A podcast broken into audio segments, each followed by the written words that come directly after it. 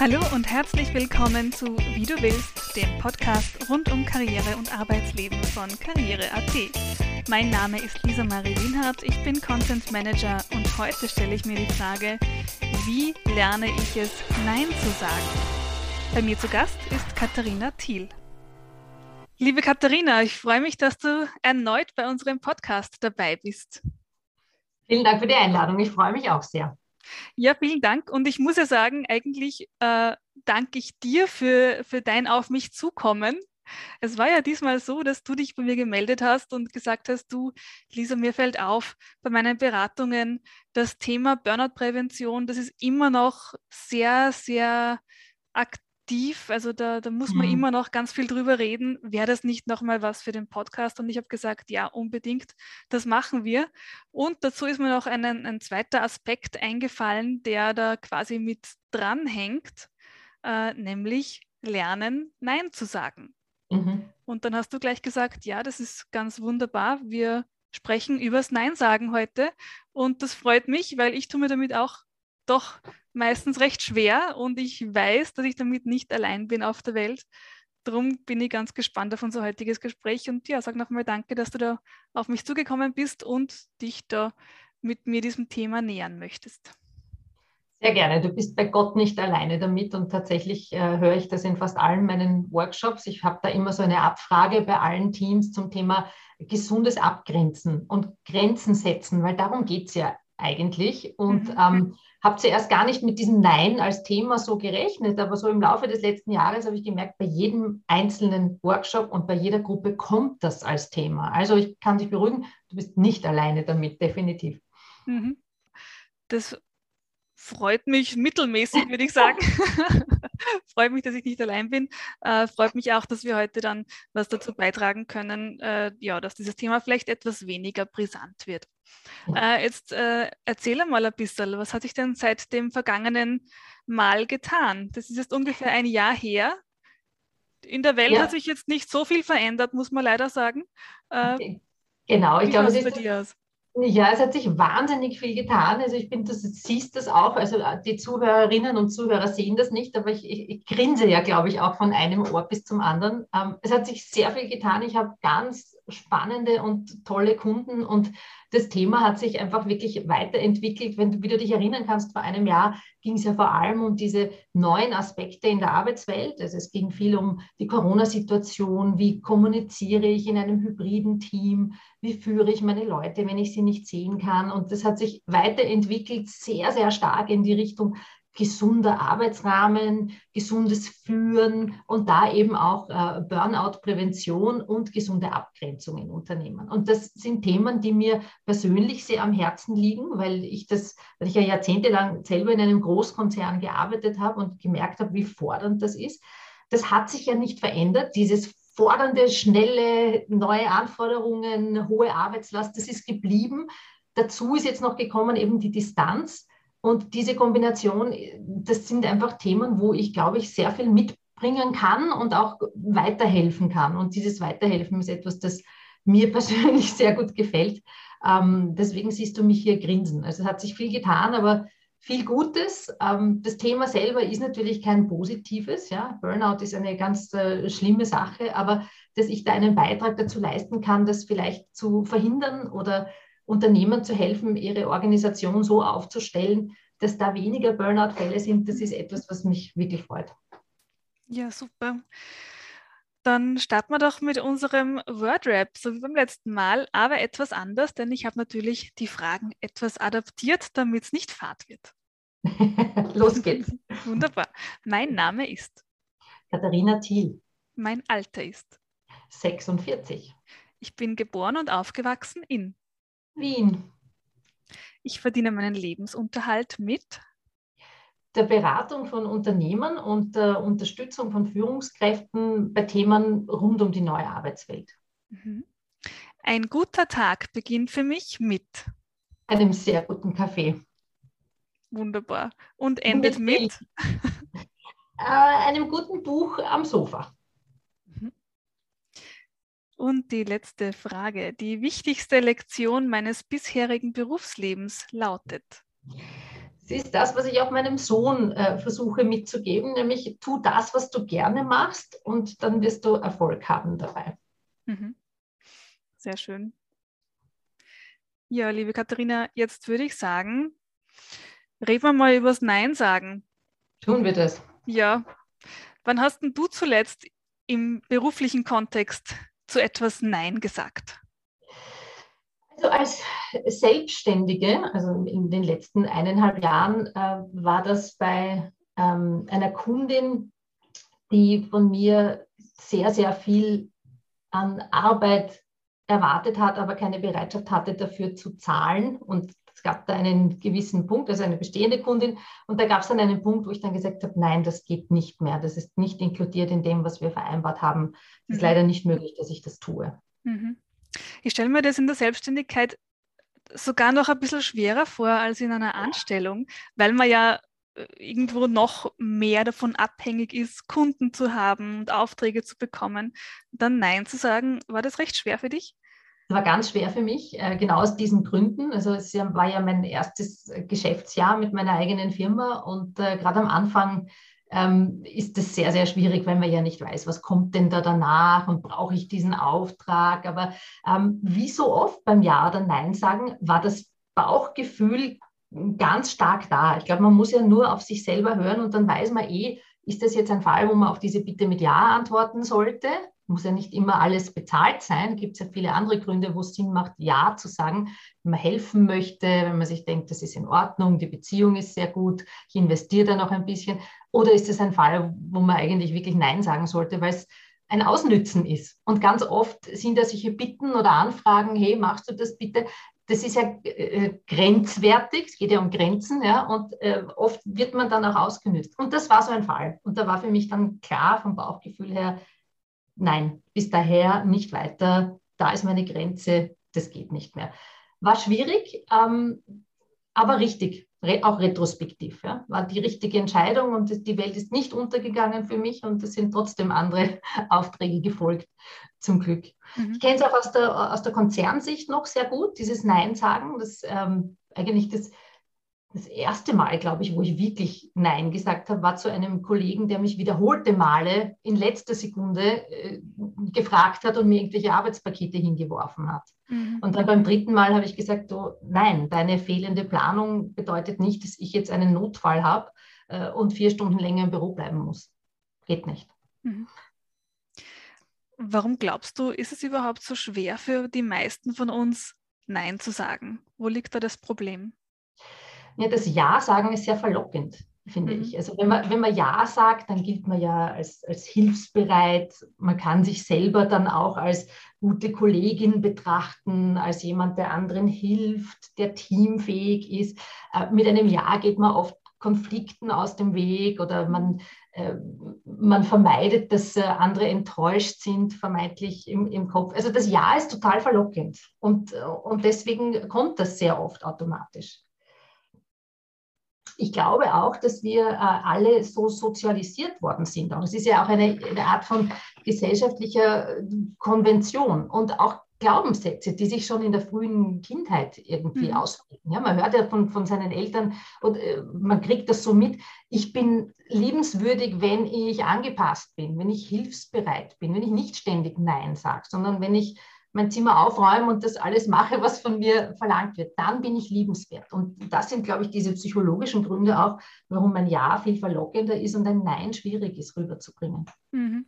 Da fällt mir gerade ein Interview ein, das ich kürzlich geführt habe. Da ging es um was ganz anderes, nämlich um, äh, um, um telefonische Kommunikation äh, okay. äh, und, und darum, äh, warum wir ganz häufig auf äh, ein E-Mail ausweichen, obwohl ein Telefonat jetzt vielleicht äh, besser wäre.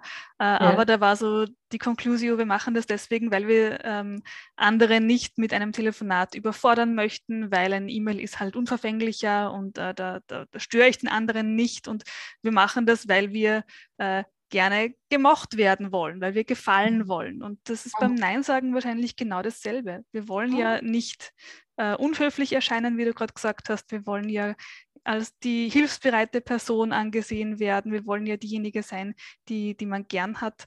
Und da kommt uns ein Nein vielleicht unpassend vor. Denke ich, ich denke, ich denke, dass da sicher Parallelen sind äh, bei diesem Ausweichen. Das ist ja ein Ausweichen auf eine, auf eine ja. nicht direkte Konfrontation. Ähm, es gibt ja da auch viele Ängste, die hinter einem Nein stehen. Ja? Also die, nicht nur die Angst, nicht gemocht zu werden, sondern auch die Angst, andere zu enttäuschen. Menschen, die, die viel Empathie haben für ihre Kollegen, mhm. gerade in so High-Pressure-Arbeitsumgebungen, wo wirklich sehr, sehr viel verlangt wird und wo kaum Pausen sind, hat man ja oft auch so irgendwie äh, diesen, diesen, dieses, den Wunsch, anderen zu helfen. Und wenn man seine eigenen Grenzen aber nicht gut kennt, führt das eben dazu, dass man dann überlastet und überfordert wird, wenn man sich die Arbeitspakete von anderen auch noch dazu nimmt, sozusagen. Also ähm, die, die Angst, nicht Empathie zu zeigen, die, die Angst, ähm, andere zu verletzen, nicht hilfsbereit zu sein, Angst vor Ablehnung, da schwingt sehr, sehr viel mit, einfach auf der Emotionsseite auch bei dem mhm. Nein sagen. Ja. Das ist ja aber eigentlich nicht immer so. Also ich war jetzt gerade vor kurzem bei Bekannten, die kleine Kinder zu Hause haben und da hört man ja ganz, ganz viel Nein. Also auch auf Fragen, wo man sich als Erwachsener denkt, na, da muss ich jetzt aber schon Ja sagen. Sowas wie, ja. ähm, hat es dir geschmeckt? Und dann sagt das Kind Nein und ja. man denkt sich, wow, das ist jetzt eigentlich total unhöflich gewesen, aber auch ehrlich, eigentlich total cool. Ehrlich. ja, warum? Warum verliert man diese Fähigkeit, einfach einmal Nein zu sagen, wenn man das Gefühl hat, das hat jetzt nicht gepasst? Was glaubst das, du? Ja, da sind wir wieder bei diesen gesellschaftlichen Konventionen. Ja? Das mhm. kannst du ja nicht sagen. Das, das, also, das geht nicht. Die Höflichkeit gebietet hier etwas anderes zu sagen als die tatsächliche Wahrheit, nämlich dieses Nein, es hat mir nicht geschmeckt. Ja? Kinder haben diese unendliche Freiheit, äh, Dinge so zu benennen, wie sie sie empfinden. Ja oder nein, ja, will ich, will ich nicht, aber äh, das gewöhnt man sich relativ schnell ab. Es gibt die Trotzphase mit zwei, drei, vielleicht noch vier auch, wo Kinder das noch haben und dann lernen sie aber relativ schnell, wenn du brav bist, äh, dann, äh, dann machst du das nicht. Und ganz oft, und das machen wir heute noch als Erwachsene, beginnen solche Bitten ja auch mit, geh sei so lieb. Bist, bist du so lieb und machst das und das für mich, auch im beruflichen Kontext? Das impliziert ja schon, mhm. wenn du jetzt Nein sagst, bist du nicht lieb. Ja? Und das lernen Kinder sehr, sehr schnell. Wenn ich Ja sage, wenn ich brav bin, werde ich lieb gehabt. Wenn nicht, gibt es eine Konfrontation. Und leider ist diese Entzauberung ja, zwischen drei und vier, da beginnen Kinder sich dann konventionell zu verhalten. Leider. Von einem Zehnjährigen wirst du wahrscheinlich weniger oft hören, na, das schmeckt mir nicht. Außer du bist die Mama, ja, im Familienkreis, ja. wenn, der wo, wenn der wo eingeladen ist oder so. Da, da sind dann schon andere Verhaltensnormen da, die die Kinder gelernt haben. Mhm. Ja, ähm, und diese Normen führen dann dazu, dass wir eben Dinge machen, die uns dann eigentlich widerstreben und, wie du vorhin gerade angesprochen hast, dann auch unsere eigenen Grenzen überschreiten. Ja. Und da kommen wir jetzt zum Thema der Burnout-Prävention. Mhm. Denn du hast ja gleich am Anfang gesagt, das Nein ist so wichtig, weil man damit Grenzen setzt, weil man damit äh, sich äh, ein Stück weit auch selbst schützen kann. Wie, wie ist dieser Zusammenhang zwischen dem Nein sagen und der, der Burnout-Prävention? Mhm. Mhm. Das ist ein ganz, ein ganz ein großer Zusammenhang. Also Burnout im beruflichen Kontext, in mhm. dem ich arbeite, äh, egal welche Studien du dir anschaust oder in welche Unternehmen du hineinschaust, da gibt es immer drei Hauptgründe dafür, mit abwechselndem Ranking, würde ich sagen. Das erste ist, die Menschen fühlen sich überlastet. Es gibt eine Arbeitsüberlastung. Das zweite ist, sie fühlen sich unfair behandelt oder werden tatsächlich unfair behandelt. Ja, kann jetzt sein, in der Wertschätzung des Vorgesetzten, ähm, kann sein im Teamgefüge, kann sein Anerkennung, Gehalt. Also äh, diese Fairness bezieht sich nicht nur auf monetäre Dinge, sondern sehr, sehr viel auf Wertschätzung. Und das Dritte ist eine fehlende Klarheit oder eine schlechte Kommunikation in Bezug auf, was erwartet wird, was ist mein Anteil an dem Gesamterfolg des Unternehmens. Also diese drei Themen sind es. Sehr oft ist die Arbeitsüberlastung ziemlich weit oben oder sogar ganz oben. Und Arbeitsüberlastung ist etwas ganz Subjektives. Vielleicht hm. kennst du das, äh, dass es Leute gibt, so auch in deinem Umfeld, die scheinbar mühelos riesige Arbeitsberge bewältigen. Leute, die mehr Energie haben scheinbar oder die vielleicht immer Zeit haben für alles. Und Arbeitsüberlastung, das sind zwei Faktoren, nämlich das ist diese subjektive Wahrnehmung, dass ich nicht genügend Energie oder nicht genügend Zeit habe, um die Arbeit zu erledigen, die ich gerade erledigen soll. Und bei Energie und Zeit geht es um Abgrenzung. Niemand, das sind keine Ressourcen, Ressourcen, die unendlich da sind, sondern auf die muss ich achten. Ich muss meine eigenen Energielevel kennen. Ich muss meine zeitlichen Grenzen kennen und die auch verteidigen. Und wenn ich das schaffe und mein Energielevel halte und genügend Zeit habe für die Aufgabe, dann gerate ich nicht in eine Burnout-Gefährdung hinein. Und deswegen sind diese Grenzen so wichtig. Und beim Nein sagen passieren, passiert immer eines von zwei Dingen. Entweder erstens, du kennst deine eigenen Grenzen gar nicht, weil du mhm. dich nicht damit beschäftigt hast. Und deswegen kennen auch andere deine Grenzen nicht. Und du kriegst immer mehr an Arbeitspaketen. Oder du kennst sie sehr gut, aber die, du kommunizierst sie nicht und verteidigst sie nicht. Und deswegen nehmen andere deine Grenzen nicht ernst.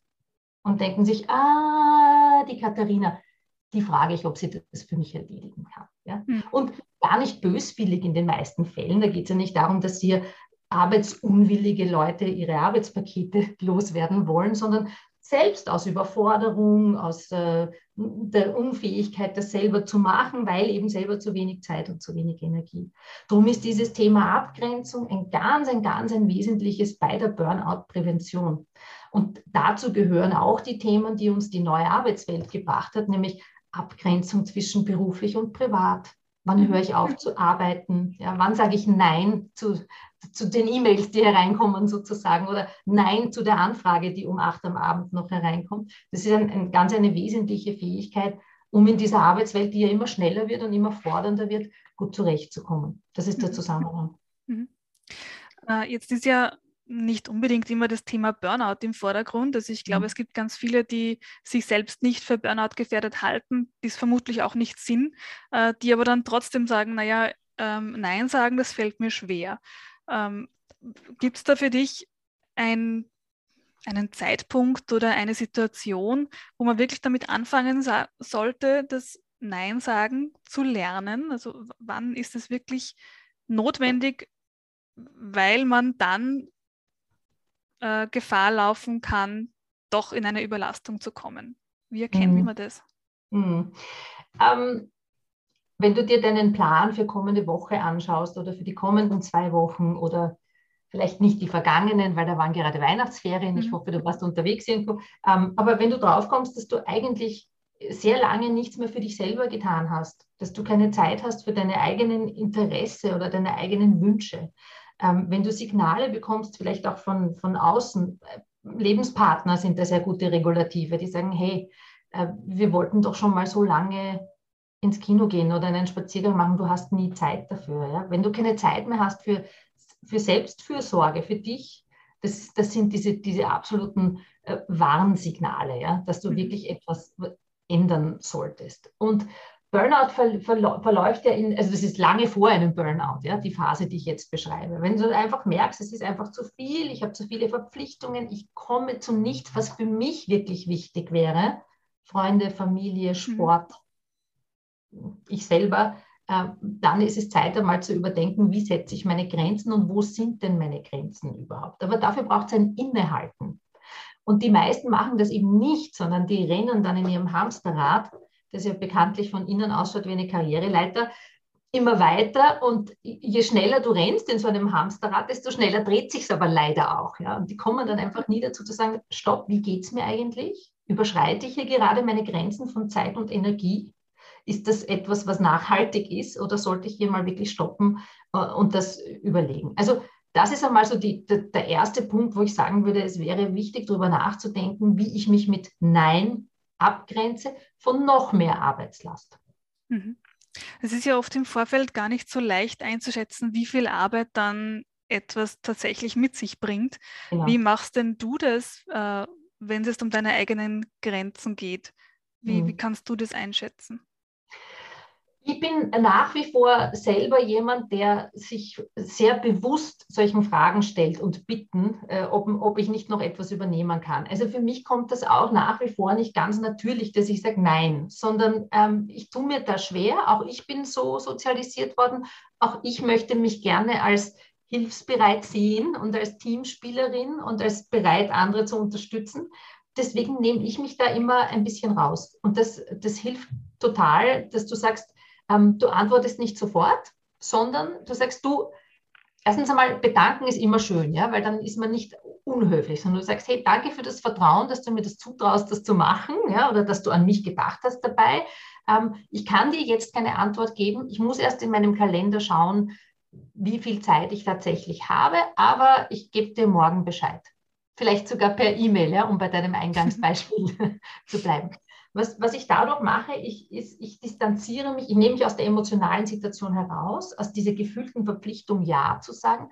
Und ich denke mal tatsächlich drüber nach, soll ich das machen? Weil es gibt ja auch oft Fälle, wo ein Ja Sinn macht, ja, wo ich mir denke, ich möchte gern helfen. Ja, das äh, ist eine nette Kollegin, die unterstütze ich. Oder vielleicht im Idealfall, das hilft mir sogar bei meiner eigenen Zielerreichung, wenn ich das mache. Ja. Also, aber dieses Rausnehmen und Reflektieren, kann ich das machen zeitlich? Geht sich das überhaupt aus? Ist das realistisch? Und soll ich das machen? Ist für mich ganz wichtig. Und in dieser Zeit überlege ich mir dann, wie groß ist denn der Aufwand? Vielleicht stelle ich eine Nachfrage. Vielleicht sage ich, liebe Lisa, du hast mich ja gefragt, wie schätzt du den Aufwand ein? Ja, kannst du mir ungefähr sagen, wie lange das dauert? All das könnte ich nicht, wenn ich sofort Ja oder Nein sagen würde. Das heißt, für mich ist dieses Rausnehmen da ein Tag oder eine Stunde oder wie auch immer reflektieren und dann mit einer Antwort kommen, ganz wichtig, ein ganz ein wichtiges Instrument. Mhm. Also am besten einfach einmal sich rausnehmen, auch aus der emotionalen Verpflichtung, hast du gerade gesagt. Ja. Äh, das finde ich nämlich immer eine ganz schwierige Sache, dass man sich dann abgrenzt von den Problemen der anderen. Du hast es jetzt gerade vorhin gesagt, äh, deine fehlende Planung soll ja. nicht dazu führen, dass ich jetzt Überstunden mache. Und ich glaube, das ist auch für viele dann eher ein Problem, dass sie sich dann mitverantwortlich fühlen für den mhm. Erfolg oder Misserfolg von irgendwas. Ja, weil wenn mhm. ich das jetzt nicht mache, dann wird es ja nichts. Ja, oder dann, dann scheitert das Projekt oder dann, dann verlieren wir den Auftrag oder dann, dann passiert irgendwas ganz Schlimmes. Ja, das ist ein Thema, das Führungskräfte, also das sind zwei Themen, die du ansprichst mhm. eigentlich. Das erste ist der große Unterschied zwischen Empathie und Mitgefühl. Empathie bedeutet eigentlich nur, dass ich mich intellektuell oder auch emotional dazu in der Lage sehe, die Situation des anderen zu begreifen. Ich, verstehe, dass du jetzt viel Druck hast und dass du ein großes Arbeitspaket hast. Und es tut mir wirklich leid für dich, ja, in dem Fall. Aber es bedeutet nicht, dass ich sage, gib mir doch deine Probleme, ich möchte sie gern mhm. zu meinen machen. Und diese Wiederabgrenzung, ja, und da, da tun sich sehr viele Führungskräfte, aber auch Kolleginnen oder Kollegen relativ schwer, diese Unterscheidung zu treffen. Aber das ist natürlich ein, ein, ein, ein, das ist ein Grauspektrum, das ist nicht schwarz-weiß. Ja? Da muss man sich wirklich überlegen, an welchem Punkt mache ich die Probleme zu meinen eigenen und häufe mir selbst auch noch ähm, Arbeit an. Und ähm, das Zweite ist gerade aus der Führungsperspektive heraus, sehr, sehr viele Führungskräfte denken sich, ah, die haben so viel zu tun, die sind so überlastet in meinem Team, ich mache das, ich helfe denen. Ja? Mhm. Ich nehme, ich arbeite das ab für sie, weil dann wird das Projekt gut laufen, dann verlieren wir den Kunden nicht, all die Dinge, die du gerade genannt hast. Aber das ist nicht führen. Führen ist, dass du andere Leute dazu befähigst, äh, dass sie das selber machen. Ja? Das heißt, äh, ihnen Dinge wegzunehmen, ist eigentlich eine, da nimmst du ihnen Empowerment weg sogar, statt dass du sie wachsen lässt daran. Ja? Also das ist eine, wäre, glaube ich, ein Thema für sogar einen eigenen Podcast, ähm, wo da der Unterschied ist. Aber viele machen so intuitiv, ja, dann mache ich das halt schnell, dann ist das erledigt. Da sind wir auch schon in der Delegationsfähigkeit, statt zu sagen, okay, was brauchst du denn von mir? Wie kann ich dich unterstützen, damit du das selber lösen kannst? Mhm. Vielleicht auch auf deine Vertrauensfrage so, oder eine Zutrauensfrage Was, eher. Ja. ja.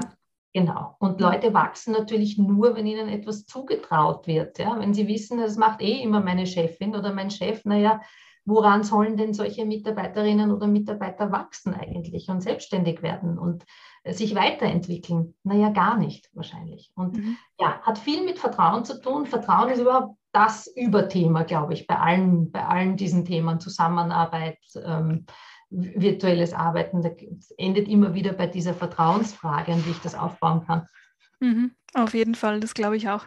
Ich habe da auch gerade an einen früheren Podcast von mir gedacht. Da habe ich mit der Jennifer Frank Schagal, das ist eine Moderatorin und Sprechtrainerin, darüber gesprochen, wie man selbstsicher kommuniziert und wie man gerade heraus sagt, was man denn denkt und möchte. Das, da haben wir auch das Thema Nein sagen mal ganz kurz gestreift.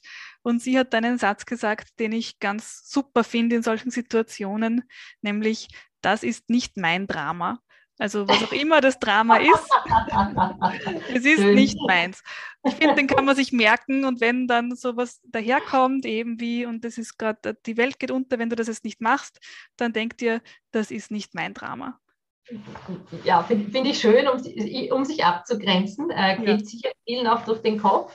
Es ist halt dann, wenn du in einem sozialen Kontext bist und in einem Team zum Beispiel oder in einem Unternehmen, geht das leider nicht so klar, dass man sagt, weißt mhm. du was, not my monkey, not my circus, das, das habe ich früher immer gehört, ja, äh, sondern da geht es halt schon auch darum, zumindest Verständnis zu zeigen. Ja. Dann ist das Nein auch nicht so ein hartes und dann mhm.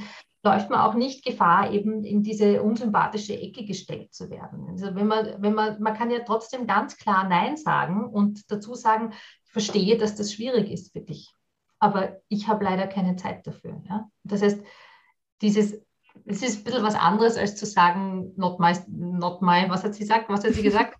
not my drama. Drama. Ja, Nicht genau. Drama. genau. Genau, da gibt es noch also dazwischen was wahrscheinlich. Mhm. Wir haben beim letzten Mal schon ganz kurz darüber gesprochen, was denn so Anzeichen einer beginnenden Überlastung sind. Mhm das sind dann ja auch die Momente, wo man wirklich dann Nein sagen soll und Grenzen ziehen und einmal schauen soll, dass man reduziert. Kannst du das wiederholen? Woran erkennt man denn, dass man jetzt wirklich schon gefährdet ist, in ein Burnout reinzurutschen? Ja, ähm, die meisten Leute denken, dass ein Burnout damit beginnt, dass man so überlastet ist, dass man einfach nichts mehr angreifen kann, ja? dass, mhm. dass du nichts mehr arbeitest, dass du quasi nicht mehr leistungsfähig bist. Aber ähm, spannenderweise ist das Umgekehrte der Fall. Die ersten Burnout-Phasen oder Überlastungsphasen beginnen damit, ähm, dass Leute das nicht wahrhaben wollen, dass sie es nicht schaffen und dann umso mehr arbeiten. Das heißt, das sind dann die, die typischerweise ganz lange online sind. Wenn du so Kommunikationstools verwendest bei dir in der Firma, dann kennst du das, dieses grüne Bällchen bei Teams zum Beispiel oder das gelbe, wo man, wo man sieht, jemand ist da oder ist nicht da. Das sind die, die dann versuchen, die schwindende Leistung zu kompensieren, dadurch, dass sie viel, viel mehr arbeiten. Das heißt, die wollen sich beweisen, die sind ständig da, die sind am Abend online, in der Früh online, so Warnsignale sind E-Mails um eins in der Früh zum Beispiel. Ja, die sind, also die wollen wirklich es nicht wahrhaben, dass sie am Ende ihrer Kraft sind und versuchen noch einmal alle Kräfte zu mobilisieren. Ähm, sehr unproduktiv meistens, ähm, aber die sind ständig da und vielleicht sind das sogar die, die bei einem neuen Projekt die ersten sind, die aufzeigen und sagen, ja, das nehme ich, ich mache das. Einfach um nach außen hin auch noch zu bewahren, dieses, ich bin eine produktive Arbeitskraft, ja, eine Leistungsträgerin, ich bin noch voll da. Das ist irgendwie so die, die erste Phase. Was man dann sieht, ist, dass äh, das wechselt dann ab mit so langen Offline-Phasen, dann wieder da. Also es sind so erratic Behavior, ja, manchmal da, manchmal nicht, ohne irgendwie eine Regelmäßigkeit. Mhm. Ähm, Produktivität nimmt ab, Zuverlässigkeit nimmt ab und die Leute beginnen dann ähm, emotional sich zu verändern. Zu, zu, zusammenfassend, glaube ich, als Kollegin oder als Führungskraft wieder ba viel Bauchgefühl. Ja? Wenn es eine Änderung im Verhalten gibt, bitte hellhörig werden. Wenn jemand früher normale Arbeitszeiten hatte und jetzt ganz andere, hellhörig werden. Wenn jemand früher ähm, aktiv sich beteiligt hat in Conference Calls, auf E-Mails normal geantwortet hat und jetzt sich sozial zurückzieht, hellhörig werden. Mhm. Im privaten Umfeld sind es oft Leute, die ab einem gewissen Zeitpunkt kein anderes Thema mehr haben als die Arbeit. Alles wird auf die Arbeit reduziert. Also entweder sie arbeiten gerade tatsächlich oder wenn man sie noch sieht bei Abendessen oder sonstigen sozialen Veranstaltungen, reden sie nur noch über die Arbeit. Es gibt kein anderes Thema mehr, kein anderes Interesse mehr. Also da geht es dann nicht mehr um, ich war am Wochenende am Berg oder wir waren in einem schönen Restaurant, sondern Arbeit, Arbeit, Arbeit, Arbeit. Und ich kann nichts anderes mehr tun, weil ich muss meine Arbeit fertig kriegen. Und selber merkt man es, äh, glaube ich, also wenn man kein Regulativ hat von außen, keinen Partner oder keine Führungskraft, die sensibilisiert ist und einen darauf anspricht, selber bemerkt man es, glaube ich, am, äh, spätestens dann, wenn sich der Schlafrhythmus ändert. Und das passiert mhm. unweigerlich. Ja? Dass, dass du dann nicht mehr einschlafen kannst, dass du beginnst, Gedanken zu wälzen, dass du ganz schlecht schläfst, dass du vielleicht sogar acht Stunden schläfst, aber aufwachst, als wärst du gerädert und von einem LKW überfahren worden. Also wenn du einfach absolut keine Energie mehr hast und wenn du ähm, also Schlaf, glaube ich, ist, ist eines so der, der, ersten ganz starken Indizien. Und wenn du selber, wenn du dich selber auch nicht mehr ausstehen kannst, weil du grantig bist, weil du gereizt reagierst ähm, und wenn es nur noch um die Arbeit geht. Das sind so diese, diese Red Flags. Ähm, bei, bei hybriden Arbeitsverhältnissen ist es natürlich schwerer zu erkennen. Du kriegst ja gleich mit, wenn du mit Kolleginnen im Raum bist, wem es gut geht und wem nicht. Ja? Und wenn es jemandem gehäuft nicht gut geht, dann kann man das auch ansprechen. Also virtuellen Meetings ist das viel schwieriger natürlich. Ähm, deswegen rate ich meinen Kunden immer als Führungskraft einmal, sich bewusst einmal pro Monat hinzusetzen und sich zu überlegen, gab es bei irgendjemandem eine Verhaltensänderung? Ist mir bei jemandem was aufgefallen? Braucht jemand meine Hilfe? Und das dann gezielt auch anzusprechen. Und in der letzten Phase sieht man es dann auch tatsächlich. Ja? Du siehst dann ähm, Körperpflege, haben wir besprochen, glaube ich, wird, wird ein mhm. Thema. Ja? Mhm. Fettige Haare, Leute, die früher geschminkt waren oder adrett angezogen, kommen irgendwie ganz wild, wenn sie überhaupt kommen äh, zur Arbeit. Also da, das sind dann, dann die Anzeichen Gewichtszunahmen. Wir haben gesehen, alle die Statistiken vom Alkoholmissbrauch in den letzten zwei Jahren beängstigend. Ja? Also da ist äh, gerade in diesen Zeiten mit Corona und mit diesem alleine von zu Hause arbeiten, steigt das natürlich ganz massiv. Mittlerweile ich wollte, ja, bitte. Ja, ich wollte es gerade ansprechen. Also diese ganzen Dinge, die du jetzt aufgezählt hast, äh, sind, denke ich, in den vergangenen zwei Jahren doch gehäuft aufgetreten. Schlafprobleme oder eben mangelnde Motivation, weil man nur alleine ist, weil man von einem Lockdown in den nächsten geschlittert ist. Ich schätze mal, das hat sich vermutlich auch in mehr Burnouts oder mehr Depressionen dann niedergeschlagen. Ja, ist tatsächlich auch so, und zwar über sämtliche Altersgruppen oder demografischen Gruppen hinweg. Unlängst habe ich gesehen eine Statistik von der Jugendbetreuung oder Jugendfürsorge, wie viele Anrufe es da gibt von depressiven Jugendlichen, von Depression, die ein letztes Stadium mhm. des Burnouts mhm. ist, de facto, ähm, wie das zugenommen hat. Es gibt mittlerweile mehr äh, Tote durch Selbstmord in Österreich als durch Verkehrsunfälle. Also die, die Statistik ist wirklich beängstigend und zeigt mhm. ganz steil nach oben. Und was man da eben tun kann oder vielleicht sogar tun muss, weil man die moralische Verpflichtung dafür hat als Führungskraft, ist auf diese Verbindung zu achten. Ja? Welche Gelegenheiten zur Beziehungsbildung habe ich denn in diesem hybriden Setting? Wie schaffe ich es denn, dass ich Kontakt halte? Welche Fragen kann ich denn stellen, ohne da ähm, äh, einem Menschen zu nahe zu treten? Ja? Wie kann ich denn unterstützen? Wie, und wie schaffe ich einen großen Teamzusammenhalt, um das auch abzufangen? Mhm. Mhm. Genau, das wollte ich vorher noch sagen. Also die, diese Abgrenzung dann zwischen, was ist jetzt beruflich bedingt äh, und was hängt jetzt mit dem, dem Alltag, mit, der, mit den Lebensumständen zusammen. Das ist sicherlich schwer abzugrenzen. Aber ich glaube, du hast beim letzten Mal gesagt, das kann man auch nicht wirklich abgrenzen und das bedingt sich ja auch gegenseitig. Ja, genau so ist es. Also die, die, die, Aufgabe als Führungskraft ist es ja nicht, die Verantwortung dafür zu übernehmen, dass es jemandem privat schlecht geht. Kann ich, kann ich nicht und soll ich nicht als Führungskraft. Ja? Also wenn jemand eine Krankheit hat, wenn jemand in einer Trennung ist, wenn da gerade Familienmitglieder gestorben sind, wenn es finanzielle Probleme gibt, ja, oder vielleicht auch von dem, was die Leute ja mitbringen, eine, eine sehr, eine, ein geringes Selbstwertgefühl, keine Delegationsfähigkeit, ja, das ist nicht meine Verantwortung als Führungskraft, da, da etwas zu verändern und mir das auf die Schulter zu laden. Meine Verantwortung sind die beruflichen Einflussfaktoren und dafür zu sorgen, dass die möglichst gering sind. Dass also die Arbeitslast fair verteilt wird. Da sind wir wieder bei diesen Hauptgründen für Burnout, ähm, dass die Behandlung als fair wahrgenommen wird, dass ich meine Wertschätzung gleich verteile und nicht, wie es leider ganz oft unbewusst passiert, denen, die im Büro bei mir physisch sind, mehr Wertschätzung entgegenbringe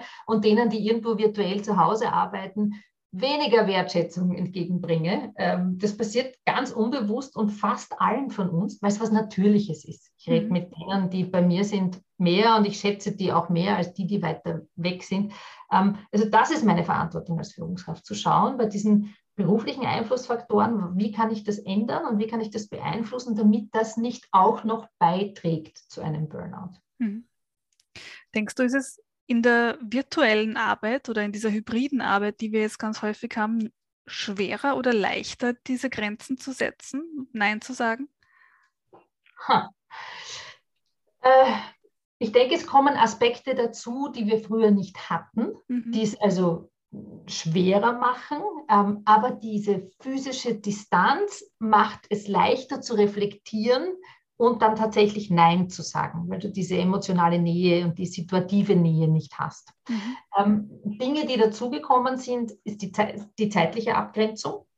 Früher äh, war ein Arbeitstag halt von, weiß es nicht, halb neun bis fünf oder 18 Uhr oder wie auch immer, aber er war zu Ende, spätestens dann, wenn es im Büro dunkel geworden ist.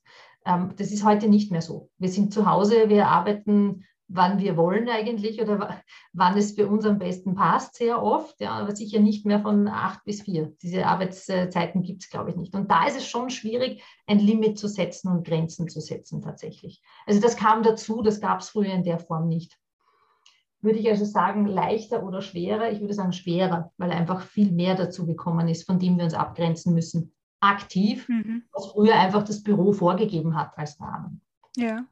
Pausen sind ja auch so ein Beispiel. Ne? Also wie, wie oft habe ich Kundinnen, die sagen, es ist jetzt 15 Uhr und ich komme gerade drauf, ich habe noch nicht Mittag gegessen. Das passiert dir in einem Büro einfach nicht, weil da ist irgendwann ein Kollege, der was isst oder der sagt, gehen wir gemeinsam. Ne? Und das Richtig. musst du alles selber machen zu Hause und selber diese Grenzen setzen und dir diesen Rhythmus setzen für, ein, für eine gesunde Arbeitsweise. Mhm. Aber das stimmt, so dieser, dieser, diese physische Nähe, die hat man dann nicht mehr. Also da steht jetzt niemand vor deinem Schreibtisch und sagt, hilf mir bitte. Und du fühlst, fühlst dich dann verpflichtet, Ja zu sagen. Das ja. hilft vielleicht ein bisschen. Also das kann ich mir schon vorstellen. Genau. Oder er sagt so Dinge wie, sei doch so lieb. Ja, genau. Stimmt. Es ist selten, dass jemand sagt, hilf mir bitte. Meistens ist es so ein Hintenrum, gell? Ja, eigentlich, oder, oder auch, es ist alles, also es ist schon ein bisschen, es spielt auf diese Konventionalität ab, das, was wir gelernt haben gesellschaftlich, ja, oder auch so Fragen wie, du kommst doch auch wieder zu dem Meeting. Ne? Mhm. Soll heißen, auf dich ist doch Verlass, oder? Mhm. Oder, oder nicht? Oder dieses, äh, passt das eh für dich? das ist, finde ich, ja. was ganz Klassisches passt das eh für dich, ist, ist schön. Und eine Antwort wäre zum Beispiel, dass man sagt, du, ähm, danke, dass du mich das fragst, lass mich kurz überlegen. Mhm. Ja, und dann sagst du, ich habe mir das angeschaut, passt leider nicht für mich, geht sich nicht aus. Mhm. Ich finde, es gibt ja da so eine Reihe von Fragen, die schon so formuliert sind, dass man sich ja, ja gar nicht mehr Nein sagen traut. Fallen dir da, also außer jetzt was, was ich gerade gesagt habe, passt das eh für dich oder was du gesagt hast, sei doch so lieb, fallen dir da noch mehr ein? Und diesen eigentlich manipulativen Fragen. Ja, richtig. Ja, also das Schuldthema kommt ganz oft, ja. Mhm. Also lass mich bitte nicht im Stich. So, mhm. und ohne dich schaffe ich das nicht. Also ich, das übersetzt sich in, wenn du jetzt Nein sagst, bist du schuld mhm. daran, dass ich das nicht schaffe. Also das ist auch was, was häufig kommt. Oder ähm, im privaten Umfeld, dieses Fear of Missing Out, kommt, hat ja auch viel mit Grenzen setzen zu tun. Ja? Mhm. Ähm, so, so Sachen wie, geh, komm doch mit, ohne dich macht es nur halb so viel Spaß. Ja? Also du bist ein Spielverderber, wenn du da nicht mitkommst, ja. zum Beispiel.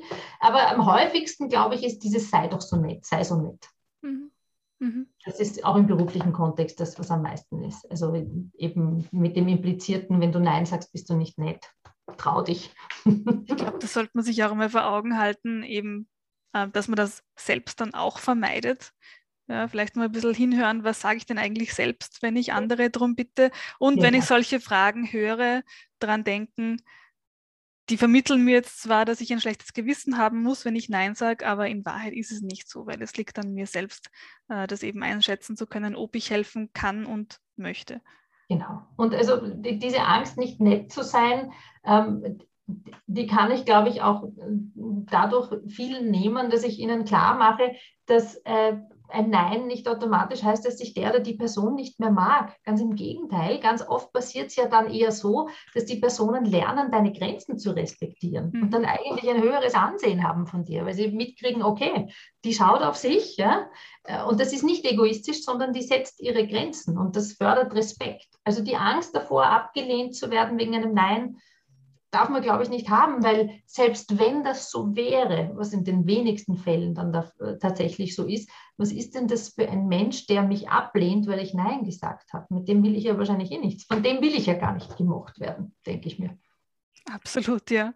Das ist richtig. Und vielleicht kann man damit auch ein kleines Vorbild sein für die Kolleginnen und Kollegen im Team, um gesund zu arbeiten, genau. Ja. Und auch, um auch ihnen zu helfen, Grenzen zu setzen und um das auch äh, irgendwie akzeptiert und normal zu machen, dass, mhm. dass Grenzen gesetzt sind. Weil es ist nicht normal, dass wir 13, 14, 15 Stunden arbeiten oder mehr. Das ist einfach nicht normal und das ist auch nicht gesund und das kann keine Firma wollen und auch keine Kollegin wollen, mhm. dass wir das tun. Absolut, ja.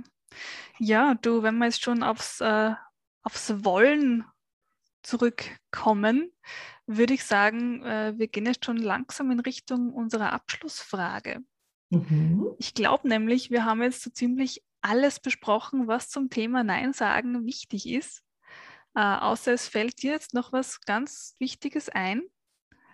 Was ich, was ich allen Hörerinnen und Hörern gerne mitgeben möchte, ist zusammengefasst, ähm, Nein sagen ist nichts Schlechtes, es ist einfach nur die Fähigkeit, Grenzen zu setzen. Und das ist gerade in dieser Welt, in der wir uns gerade bewegen, im Arbeitsumfeld, ganz besonders wichtig. Also bitte keine Scheu davor äh, haben. Ähm, und es gibt einen, eine riesige, äh, einen riesigen Unterschied zwischen, ich achte auf mich selber mhm. und andere sind mir egal. Ja, da liegen Welten dazwischen. Also bitte traut euch das, übt das auch ähm, man kann das mit Fremden üben, wenn man Scheu davor hat, also im Supermarkt, an der Kasse, wo auch immer, mal Nein sagen zu irgendwelchen Fragen. Dialoge im Kopf helfen ganz viel für Leute, die, da, die, die sich das nicht zutrauen, Nein zu sagen, das einmal durchzuspielen. Äh, und eben, wie wir schon besprochen haben, ist nicht sofort entscheiden, rausnehmen und dann zurückkommen mit der Entscheidung sozusagen. Nett, aber bestimmt mhm. und klar. Eine Sache fällt mir jetzt schon noch ein. Äh, was passiert denn, wenn das Nein nicht akzeptiert wird? Was mache ich denn dann? Ich glaube, noch einmal wiederholen und noch einmal klarer werden und sagen, ich verstehe, dass es schwierig ist für dich, aber ich kann nicht, es geht sich bei mir nicht aus. Mhm. Mir ist das noch nicht passiert eigentlich, muss ich sagen. Ich habe es auch noch nicht gehört, dass ein, ein, Nein nicht akzeptiert wird. Wenn, dann sind das, glaube ich, schon sehr ungute Kolleginnen oder Kollegen, die, das, die, das, die einen als Menschen und seine Grenzen nicht akzeptieren. Ist mir so noch nicht untergekommen, aber dabei bleiben, nicht umfallen, nicht dann plötzlich Ja sagen. Man weiß eh, dass man nicht Ja sagen sollte. Also mhm. eine, eine Begründung hilft immer, eine klare. Sehr gut, und ja. im, im, allergrößten Notfall ähm, hilft es immer zu sagen, das mache ich prinzipiell nicht. Weil die wenigsten Leute beginnen gegen Prinzipien zu argumentieren. Ja? Also äh, ich spende prinzipiell kein Geld. Ich, äh, ich borge leider prinzipiell mein Arbeitsequipment äh, nicht her. Punkt. Mhm. Hm. Das ist, glaube ich, eine sehr gute Taktik, um. Als Notfall, als Notfall für hartnäckige Fälle, genau. Genau, genau. Ja, Liebe Katharina, ich bedanke mich schon einmal sehr herzlich bei dir für deine ganzen Tipps zum Nein sagen. Ich werde sie versuchen anzuwenden in Zukunft und erst einmal in mich gehen, nicht gleich Ja oder Nein sagen, sondern einmal meinen Kalender checken, Rückfragen. Ich finde, das ist ganz wichtig. Das ist auch was, was ich vielleicht als Tipp unseren Hörerinnen und Hörern mitgeben möchte, besprecht das doch bei euch im Team. Vielleicht kann das ein Verhaltensleitfaden werden. Bevor wir wozu sagen, schauen wir erst in unseren Kalender oder erbitten uns ein paar Minuten Bedenkzeit. Genau, finde ich sehr schön. Mhm. Mhm. Elisa, vielen lieben Dank für die, für die Einladung. Wie immer ähm, hat es mir sehr viel Spaß gemacht, mich mit dir zu unterhalten und äh, danke für die tollen Fragen auch. Ja, sehr gerne. Und jetzt kommen wir zur Abschlussfrage, nämlich, womit würdest denn du deinen Tag verbringen, wenn du ganz genauso leben könntest, wie du willst? Zu einem Großteil genauso wie meine Tage jetzt auch tatsächlich sind. Ähm, was ich ändern würde, ist, ich würde länger schlafen mhm. und äh, zwischendurch gerne ein, zwei Stunden ähm, am Sofa liegen und lesen, weil das tue ich mit großer Leidenschaft. Mhm. Sehr gut. Das klingt doch vernünftig. Genau. Mache ich am Wochenende wieder. Ja, super. Dann vielen Dank, liebe Katharina, und vielen Dank auch an unsere Zuhörerinnen und Zuhörer fürs Dabeisein. Ich freue mich schon auf das nächste Mal. Wenn ihr Fragen habt, Kommentare, Anregungen oder Wünsche, dann schreibt uns bitte an redaktion.karriere.at oder über unsere diversen Social-Media-Kanäle. Schickt uns einfach, was ihr loswerden wollt. Wir freuen uns da immer sehr darüber. Liebe Katharina, das letzte Wort überlasse ich dir.